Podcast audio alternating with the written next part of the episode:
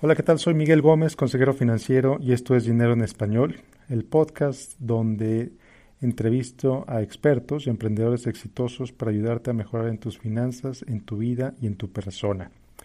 El día de hoy estoy muy contento porque te presento una entrevista que le hice hace algunos meses a Juan Pablo Jim, que encuentras en Facebook, en Instagram y en Twitter como Jim Ness, J-I-M-N-E-S-S.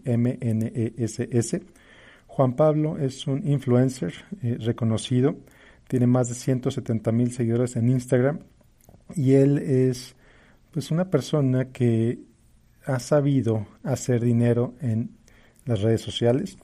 En, en la plática hablamos de eso, hablamos de cómo saltó del mundo corporativo a hacerse un profesionista independiente y cómo le hace para ganar dinero de pues ahora sí que literalmente de su imagen y de sus imágenes.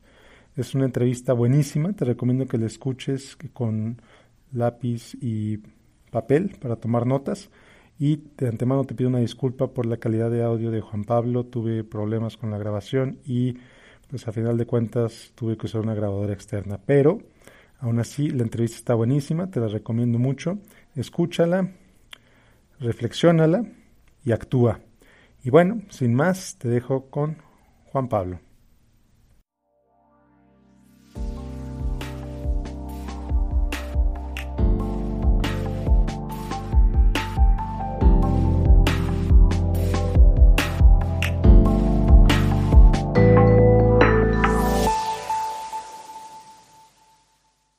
Entonces, feliz de la vida de estar aquí con Juan Pablo el día de hoy. Juan Pablo, bienvenido.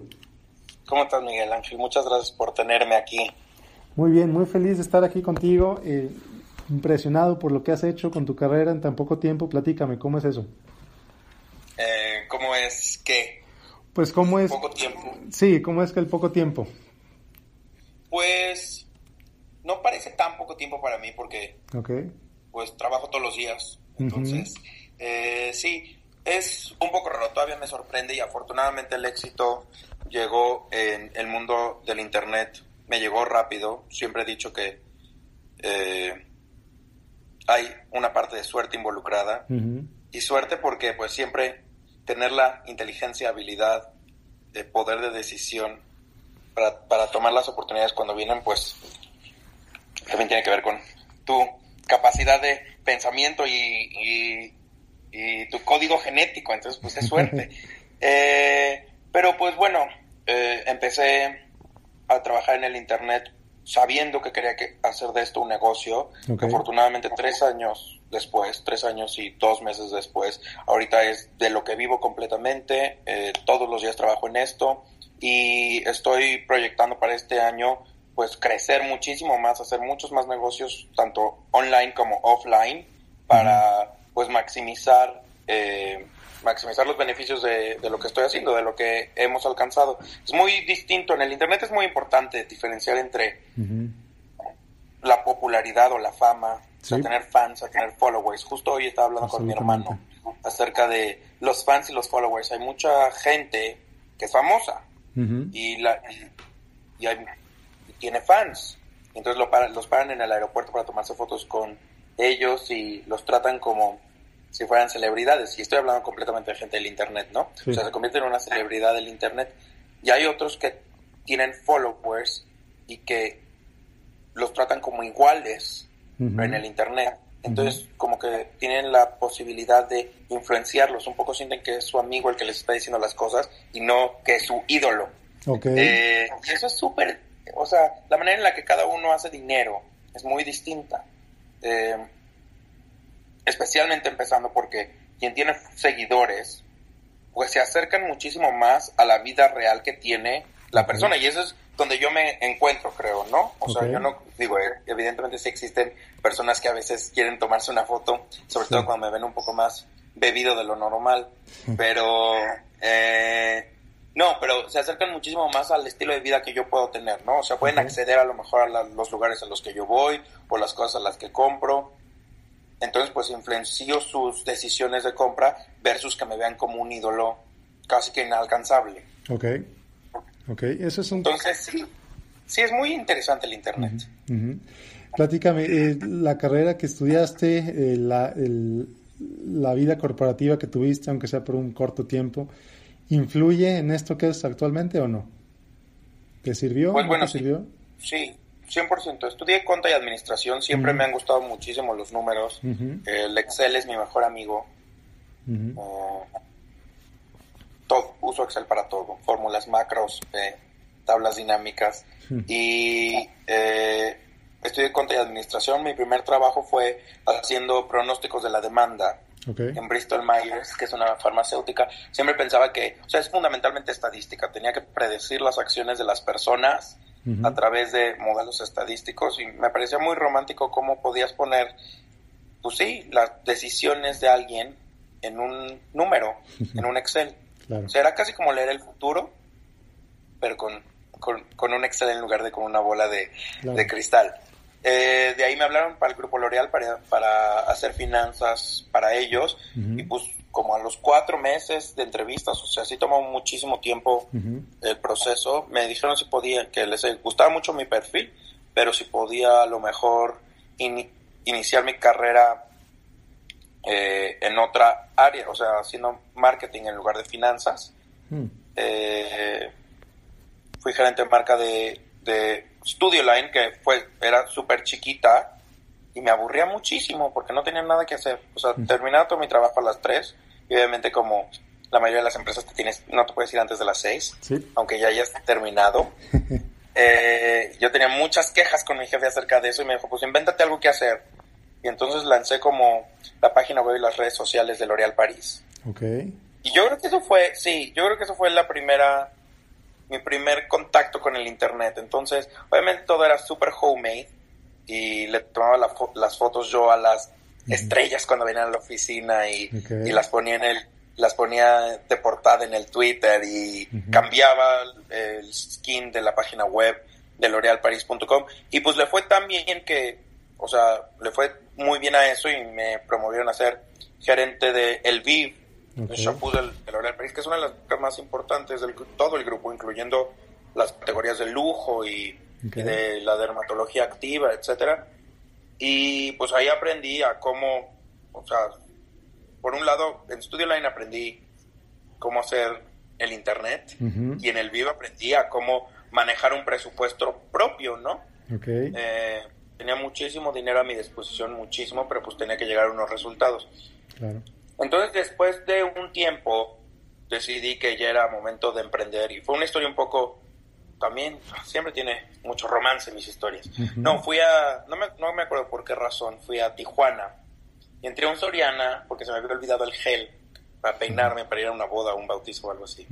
Entré a un Soriana a comprarlo y vi que estaban geles de los cuales yo había hecho la etiqueta en mi computadora, en mi oficina en México.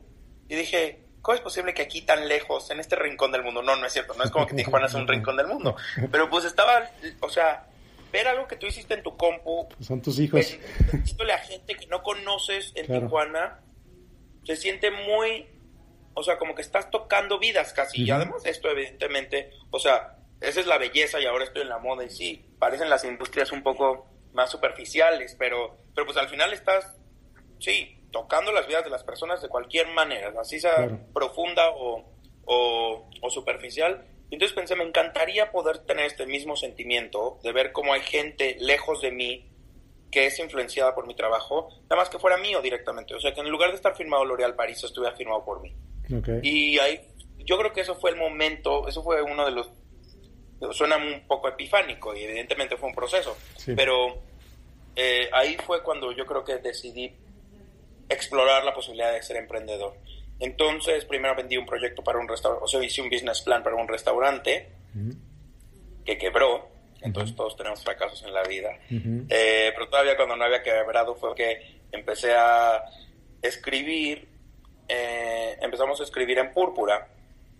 Al principio, pues no, sabíamos cómo una página web, si una página web se podía convertir en un negocio. Al principio era completamente una labor de pasión Okay. Porque yo creo que año un año o año y medio trabajamos casi que gratis, es más, pagando por trabajar. Hmm. Pagábamos por trabajar. Okay. Nos costaba dinero trabajar todos los días. Porque teníamos que pagar el hosting, los emails, eh, una editora de moda, las producciones, etcétera, pero pues, o sea, pero dedicándole el alma, sabiendo que algún día esto se iba a convertir en, en un negocio y pues sí, eventualmente empezaron a caer los clientes. O sea, primero vino el éxito eh, o la relevancia y el éxito, la popularidad. Y después vino el éxito financiero. Y eso es súper importante también, porque en muchos, o sea, creo que no mucha gente, sobre todo las personas que no son emprendedoras, las personas que están en un, en un empleo, no se dan cuenta que hay una diferencia entre éxito financiero y éxito de y, éxito profesional, creo, ¿no? O sea, te puede ir bien en el restaurante, por ejemplo, a mí me fue muy bien de dinero porque lo vendí antes de, que abriera. Y fue un fracaso profesional y me fue muy bien de dinero. Y en Púrpura al principio eh, le iba súper bien de popularidad, pero era un fracaso financiero porque estábamos perdiendo dinero todos los días por trabajar. Entonces, eh, aguantamos, afortunadamente fuimos suficientemente inteligentes como para saber que si se iba a convertir en un negocio teníamos que darle oportunidad. Y, y sí, se convirtió, eh, eventualmente empezaron a caer los clientes y decidimos que pues sí, íbamos a renunciar a todo lo demás que hacíamos y eso se iba a convertir en nuestra, nuestra vida. Eh, duró tres años online e, esa página web teníamos un equipo trabajando para nosotros, eh, editores de las distintas secciones, diseñadores gráficos, fotógrafos, videógrafos, pero a la vez como mi socia Romina y yo siempre hacíamos los videos, éramos quien dábamos la cara por la página, aun cuando no escribiéramos el contenido nosotros, pues muchas marcas empezaron a acercar a nosotros para contratarnos personalmente, o sea, ya como personalidades y no como un medio digital. Y también al final, como, o sea, la concepción de Púrpura siempre fue que iba a ser una página web de humor y moda y estilo de vida para mujeres. Desde el principio supimos eso. Y también, pues a mí me empezó a causar un poco de eh, curiosidad escribir acerca de cosas que fueran más relevantes para mi vida y no para la vida de una mujer. ¿No? Entonces abrí hace un año la página web, que fue un poco, o sea, sí, fue una necesidad comercial casi, Gymnast, porque me dijo una marca que quería anunciarse conmigo que escribiera acerca de la colección de hombres y les dije, pues en Púrpura solo hablamos para mujeres y me dijo, ¿por qué no abres tu página? Y claro, es muy evidente que tenía que abrir una página. Entonces ahorita, pues hice como el Púrpura, pero de hombres, eh, es un poco más serio porque no tiene tanto humor relacionado. Pero pues sí, ahora durante un año tuve, estuve trabajando en las dos y ahorita decidimos que para este año me voy a enfocar yo en esta y vamos a lanzar un proyecto solamente de humor. Pero pues en realidad todas estas son decisiones basadas en, eficien o sea, en eficientar los costos eh, y idealmente trabajar en algo que te apasiona más. Claro, claro. claro. Hable mucho, ¿no? Está bien. Luego, eh, estos saltos eh, del, de corporativo a empresario a empresario eh, en, un grupo, empresario individual, ¿qué crees que necesita alguien para hacerlos bien? Aparte de pasión para por hacer los saltos adecuadamente, necesitas muchísimo valor. Ok. Eh, da mucho miedo. O sea, yo creo que el que más miedo da es el mundo corporativo, o sea, de tener un empleo a ser emprendedor, ese da muchísimo miedo. Eh, pero yo creo que necesitas tener, hay mucha gente que dice, quiero ser mi propio jefe sin tener una idea de qué es lo que quiere hacer. Okay. Y hay mucho de la misma, y lo comparo mucho también con el trabajo que hago yo. Hay muchas personas que dicen, quiero ser influencer. Okay. Quiero ser un blogger famoso. Todas estas, todas o, quiero ser un emprendedor, o sea, o quiero ser mi propio jefe. Pero cuando ese éxito, ¿no? Vamos a llamarlo éxito, ser un emprendedor exitoso, o ser un blogger exitoso, o, ser un influencer, que de, pues, yo creo que el término influencer es muy raro. Significa que influencias a las personas. Pero no te lo puedes autodecir, según yo. Es como decir soy cool o soy bueno en la cama. Que las demás lo digan, no yo. Claro. Eh, pero bueno, eso es, esos éxitos no pueden ser el objetivo. Según yo, el objetivo tiene que ser trabajar en algo que te apasione. Y el éxito será el resultado, pero no puede ser el objetivo. Claro. Entonces creo que eso es lo más importante para cualquiera que vaya a tomar esta decisión. Primero saber que le apasiona algo muchísimo más que su empleo actual y después tomar la decisión de cómo hacerlo siendo su propio jefe. No nada más por no querer trabajar para alguien más, porque pues probablemente así puedan ser más exitosos, ¿no? Claro, claro. ¿Crees también que mucha gente, como digamos, eh, idealiza lo que es ser emprendedor? Se imagina, ve, por ejemplo, la mejor gente te ve a ti y hay gente que dice, quiero ser como él y no se imaginan todo el trabajo que hay detrás. detrás Muy definitivamente trabajas más cuando eres emprendedor que cuando eres empleado. Eh, yo trabajo todos los días de mi vida y todos los días de mi vida me refiero a sábados y domingos yo trabajo y lo último que hago en la noche es revisar mi email o el Instagram. O sea, el Instagram es una de mis herramientas de trabajo. Y creo que el año pasado, aun cuando si ves mi, mis redes sociales, parece que vivo de viaje. El año pasado yo creo que tuve cinco días de vacaciones. Casi que contando sábados y domingos, ¿eh? Bueno, no, no, eso fue una exageración. Pero, o sea, te vas de viaje y te vas de viaje y te subes a la camioneta. No me quiero quejar, o sea, no quiero que suene a queja, nada más estoy revelando la, verdad. Te subes a la camioneta bajándote del avión y ves la ciudad por tu ventanita y te bajas a tomarte una foto para que parezca que llevas todo el día caminando por Venice Beach y te subes a la camioneta y de regreso y a trabajar y todo el día a trabajar. Ya sabes, o sea, conozco más los hoteles que las ciudades. Claro. Eh, pero, o sea, es muchísimo trabajo. Ser emprendedor es muchísimo trabajo. Entonces sí, puedes idealizarlo. Al final, claro, también puedo despertarme a la una de la tarde si prefiero y dormirme a las dos de la mañana trabajando, ¿no? O sea, soy dueño de mi propio tiempo. Y sí, hay una parte, hay una gran parte que es ideal acerca de esto. Pero tampoco, o sea, creo que mucha gente confunde el ser emprendedor con voy a trabajar menos, ¿no? Claro, o sea, como que me la voy a vivir de vacaciones. Me voy a ir a la playa el martes. Sí, pues puedes irte a donde yo puedo irme a la playa el martes si quiero. Claro. Pero pues tengo que trabajar desde la playa. Es mucho mejor que trabajar. Me imagino que es mucho mejor que trabajar en una oficina del Infonavit en Barranca del Muerto, pero, pero eh, sí, es muchísimo más trabajo. Claro, no, y aparte, pues lo que decíamos al principio, renuncias a la seguridad de un sueldo y ahora tienes que ahora hacerte responsable pues de todo. Es, es, yo creo también es parte de la, la, la clave de ser emprendedor es hacerte dueño de tu vida y de las consecuencias de tus decisiones. Sí. Eh, ¿Cuál es el principal reto que encuentras en tu negocio o como emprendedor en general? Pues como emprendedor en general es saber que si no vendes, o sea, si no vendes no comes. Bueno, no no comes, ¿no? Porque siempre habrá un amigo que te regale una torta, pero un sándwichito.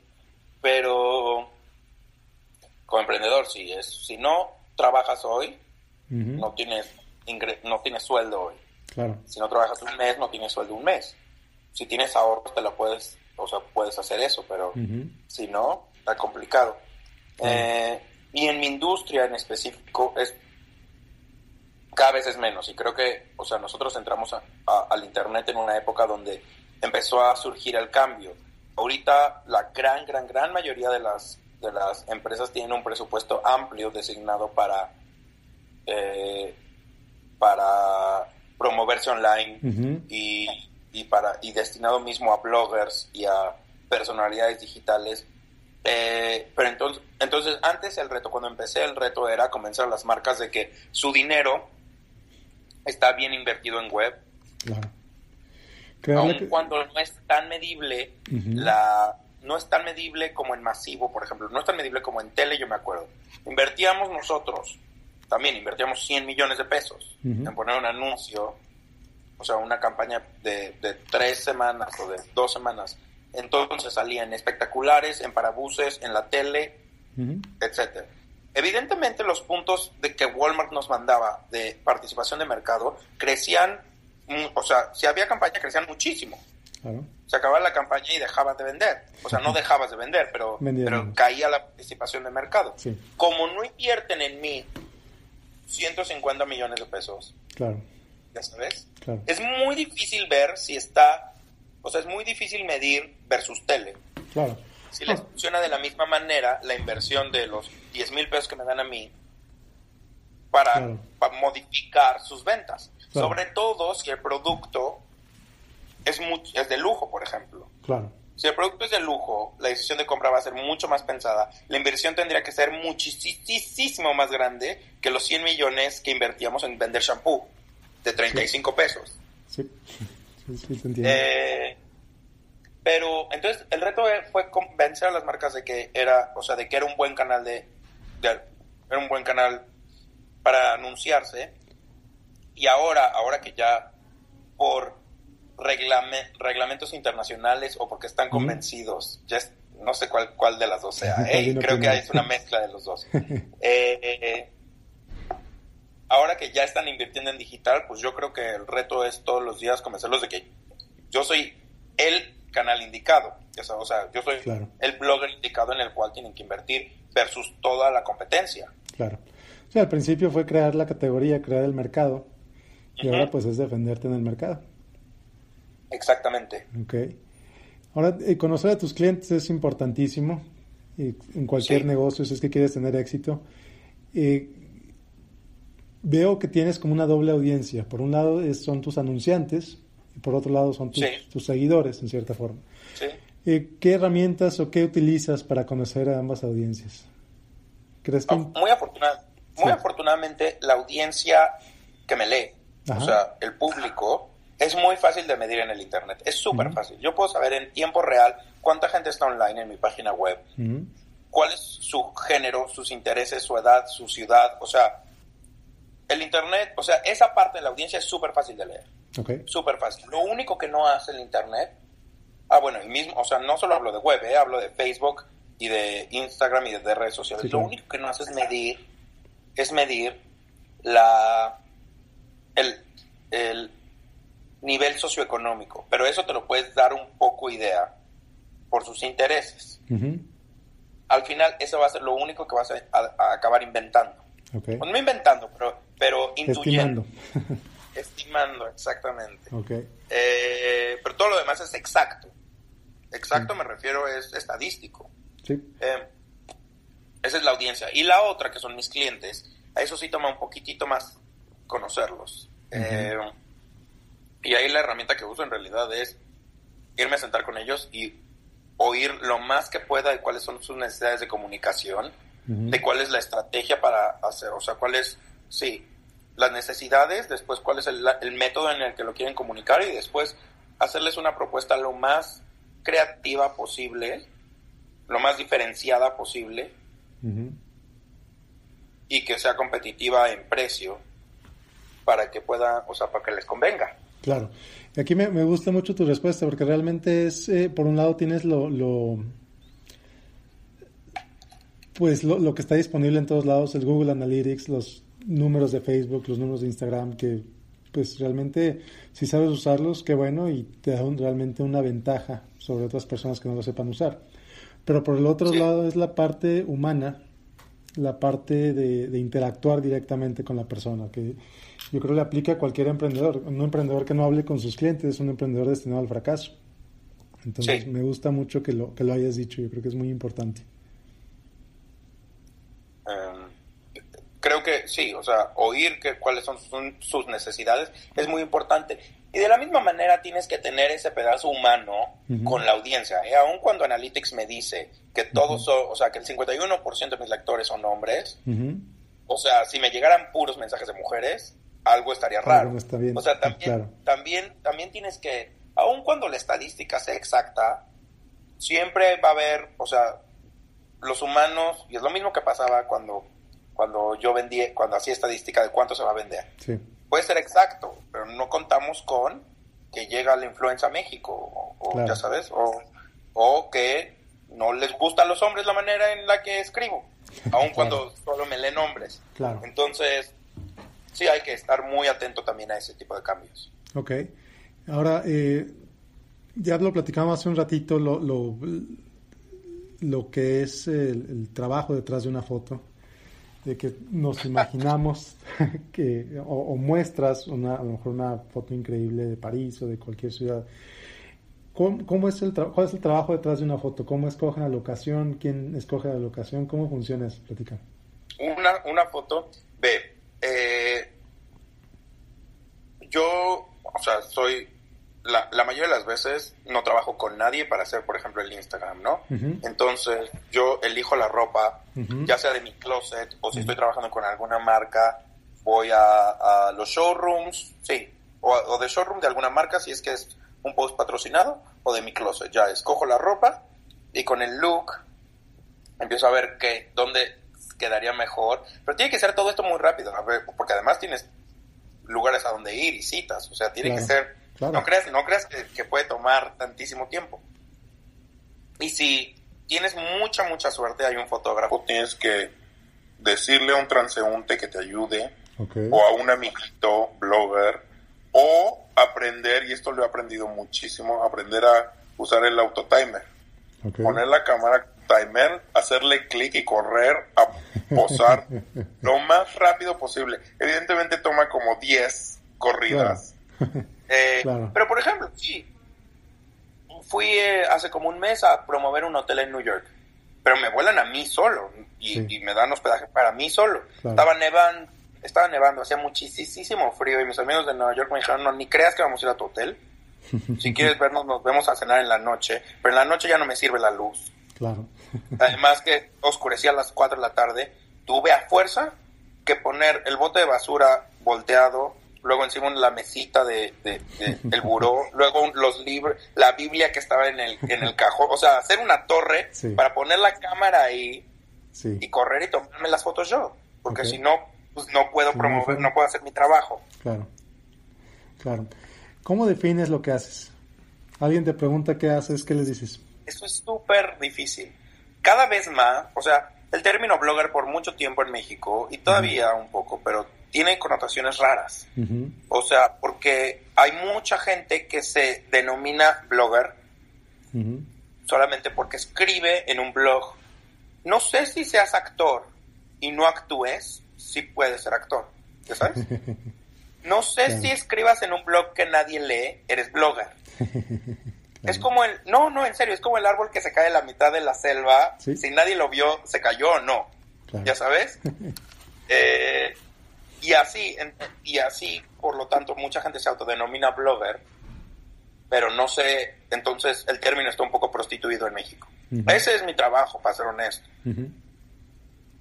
Pero como se oye mal, siempre le intento dar vueltas. Entonces me pregunta alguien, ¿qué haces? Y digo, tengo una página web. Okay tengo una página web, no sé, o sea, soy además un poco más humilde, ¿no? Eh, pero para ser honesto, no solo, o sea, sí escribo en web, pero al final mi página web es, tiene secciones que no son acerca de mi vida ni acerca de mí, claro. siempre con mi punto de vista, pero por ejemplo entrevisto a gente, ya sabes, claro, donde no te, o sea, donde no salgo yo.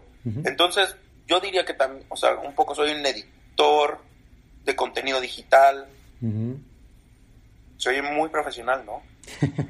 Se oye bien. Muy. Se, oye bien. Eso voy, a, eso voy a poner en mis tarjetas ahora. Editor de contenido digital. Está bien. Oye, algo que, pues evidentemente tú, tú haces, eh, lo que haces bien es la parte del desarrollo del estilo personal. Eh, mencionas, por ejemplo, en tu biografía de Instagram que te encanta el color azul y siempre te veo de fotos de color azul, por ejemplo, ¿no? Eso es un, ejemplo. Eh, y es algo que pues a cada vez más hombres nos importa. ¿Por, cómo, ¿Por dónde empezamos para desarrollar un estilo personal? ¿Qué, recomiendas? Híjole, en serio que cada, o sea, es muy difícil cómo desarrollar un estilo personal, pero no creo necesariamente que todo el mundo tenga que seguir tendencias o que todo el mundo tenga que estar bien vestido o vestido según la moda. Creo que las personas con más estilo personal son las que se visten súper cómodas y a su... O sea, que son consistentes con lo que creen. O sea, es una cuestión, a veces creo que es una cuestión un poco más de estética y no sé si esa se puede desarrollar. O sea, todo el, todas las personas toman una decisión en la mañana. Todas, el 100% de las personas. Totalmente. O sea, decides o la camisa blanca o la camisa azul. Aunque las dos sean iguales, aunque no... O sea, pero hay un proceso de decisión. Claro. Y ese proceso de decisión, cuando no está cuando no está sesgado por si sabes o no de moda, o si crees que está, eh, o sea, si crees que ya está viejo, pasado de moda, si crees que se va a ver bien, está basado completamente entonces en tu apreciación de la estética, ¿no? O sea, en lo que crees y tuyes que se ve mejor. Dudo que nadie diga, hoy me quiero ver mal. Claro. Totalmente. Entonces, pues, así se hace un estilo. Todo el mundo tiene estilo personal, creo. O sea, algunos más desarrollados que otros, pero pues todo el mundo sigue lo que más cree, lo que cree que se le ve mejor. No lo hacen necesariamente bien según mi punto de vista, pero también quién soy yo para decirles si se ven bien o no. Eh, eh, ok, muy, bien. Bueno, te lo pregunto de otra forma. Si alguien que, que le interesa vestirse mejor, ¿por dónde tendría que empezar? Eh, un hombre los hombres, uno de los errores que más cometemos es que la ropa nos queda grande. Okay. Ese es uno de los errores más comunes. Tanto las camisas como los, como los sacos como los pantalones. Siempre hay tela de más. Entonces, si quieres vestirte mejor, eh, lo más fácil es que cuando los compres, eh, siempre en las tiendas habrá un sastre que te pueda ayudar a que te quede como te debe de quedar. Y si ya lo tienes, pues llevártelo al sastre de la esquina y en serio que yo toda mi ropa la arreglo en, en un como local de la colonia y no es caro arreglar la ropa y llevarlo a que te lo hagan, a que se te vea mejor. O sea, en serio que meterle un centímetro a un saco puede hacer toda la diferencia. Y el mismo saco que te quede grande a que te quede bien, también hace muchísima diferencia en la manera en la que te veas. Claro. Ok, muy bien suficientemente simple, como dirían por aquí. sí, ¿verdad? ¿Verdad que es súper simple? Sí, de acuerdo, totalmente. Ahora platícame, todo lo que haces, todo el tiempo estás creando contenidos, eh, ¿crees que existe una forma de administrar el tiempo? ¿Cómo le haces tú para administrar tu tiempo? Eh... ¿O realmente no te importa hacer las cosas como van saliendo? ¿Cómo, ¿Cómo es? O sea, sé que tengo, me hago a mí mismo como un calendario editorial y me obligo a que tenga que salir a tiempo. Entonces tengo, a pesar de que vivo del internet, tengo agenda de papel y un cuaderno donde apunto mis pendientes y los voy tachando. Eh, o sea, tengo siempre aquí, enfrente de la tengo la computadora y luego junto un papel que dice lo que me falta. Hacer. Entonces, pues así, no, no hay una, no hay un método de administración del tiempo, es voy sacando los pendientes como, como se deje. Y si me tengo que dormir más tarde, pues me duermo más tarde, me despierto más temprano, pero idealmente que salga. Y por supuesto que no siempre salen las cosas a tiempo. O sea, también tengo una computadora enfrente y como, y aun cuando sea emprendedor exitoso, como todo el mundo a veces pierdo el tiempo en el Facebook, la verdad. Claro. O te pones a ver el video, un video de un gatito cayéndose, como todo el mundo. Claro. Pero pero pues idealmente sí hago que, idealmente sí intento que las metas editoriales de publicación que me pongo sí salgan a tiempo. Ok, muy bien, qué bueno. Muy bien. Ahora, eh, ¿qué le dirías a alguien que está... ¿Crees que es más recomendable? Alguien que quiere aventarse a un negocio, sabes que esto me gusta, me aviento, o sabes que trabajo con alguien que ya sabe, aprendo de él y luego me aviento. ¿Qué crees que funciona mejor? Eh, esa es una pregunta muy difícil. No sé qué, no sé qué vaya a funcionar mejor. Yo creo que tienes que estar seguro de que eres, o sea, tienes que tener la intuición de que eres bueno en lo que estás haciendo también. okay. Yo sé que escribo bien. O sea, no estoy seguro de la manera en la que me veo, no estoy seguro de estar guapo, flaco, no estoy seguro de ser buena persona, de ser simpático, pero estoy seguro que escribo bien, ya sabes. Entonces, eh, cuando empezamos a cuando empezamos a, hacer la página bien, digo, la página web, sabía que lo que estábamos escribiendo, a lo mejor no, a lo mejor no eran las mejores recomendaciones de moda, pero eran recomendaciones de moda bien escritas. Okay. Entonces, si crees que eres bueno en lo que estás haciendo, pues sí, puedes aventarte solo.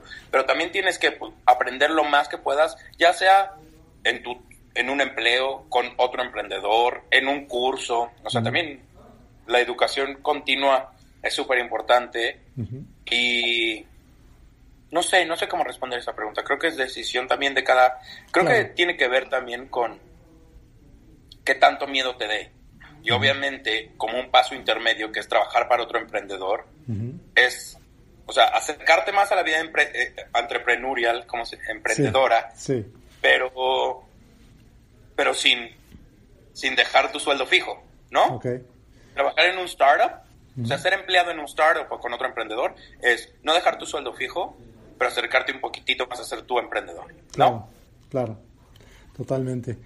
Eh, platícame, ¿qué viene el resto del año con, tus proyectos? ¿Qué proyectos estás trabajando? no, no, no, no sé. Si se puede eh, saber, digo, no sé. no, sí, sí se puede saber. En un mes, en un mes más o menos vamos a lanzar una página web, Romina y yo, una plataforma de puros videos de humor.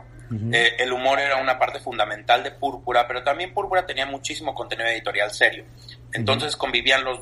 Ahorita lo que estamos haciendo es, solo vamos a hacer humor, que era lo que más le gustaba a la audiencia, y el contenido editorial, que era lo que más le gustaba a los anunciantes, va a estar en nuestras plataformas por separado, una para hombres y una para mujeres. Eh, y eso es eh, en aproximadamente un mes. Después tengo unos proyectos como de videos, idealmente en tele a lo mejor, eh, hago algo como giras a lo largo de, de, de la República, tanto para presentar estos videos con Romina como también para hablar acerca de el negocio del branding y branding personal y blogging, porque creo que sí, tengo una visión súper clara de lo, cómo se hace el dinero acá. Y soy uno de los casos de éxito de las personas que pueden vivir, no porque tenga mucho éxito, sino porque puedo vivir de poner fotos en Instagram y no creo que mucha gente va a decir eso de su vida, ya sabes. Claro. Eh, eh, idealmente lanzar también como unas colaboraciones con unas marcas de ropa, expandir la página web a que sea más una, una, una revista mucho más grande, crecer el tráfico, muchos, muchos planes. Ok, muy bien, qué bueno. Una pregunta aquí que, que, que se me ocurre. Eh, ¿Es diferente o qué diferencias encuentras, por ejemplo, entre el mercado gay y el mercado no gay en hombres? ¿Existe diferencia o no? No, 100% creo que existe diferencia. Pero no sé si, no sé si la tengo bien medida. Evidentemente, no, no, no sé si la tengo bien medida, especialmente porque en el pasado y todavía ahora, mucho de lo que yo hablo es un lifestyle y estilo de lujo. Eh, creo que entre más de nicho, o sea, entre más alto en la escala socioeconómica es el nicho, menos diferenciación hay. ¿Me entiendes? O sea, una pluma Mont Blanc la puede comprar un hombre straight, la puede comprar un hombre gay, si puede acceder a ella. Claro. A lo mejor las diferencias están en estilos distintos, ¿no? O sea, una camisa Gucci blanca versus una camisa Gucci de encaje verde. Pero, pero no es tan marcada la diferencia como en a lo mejor otros segmentos.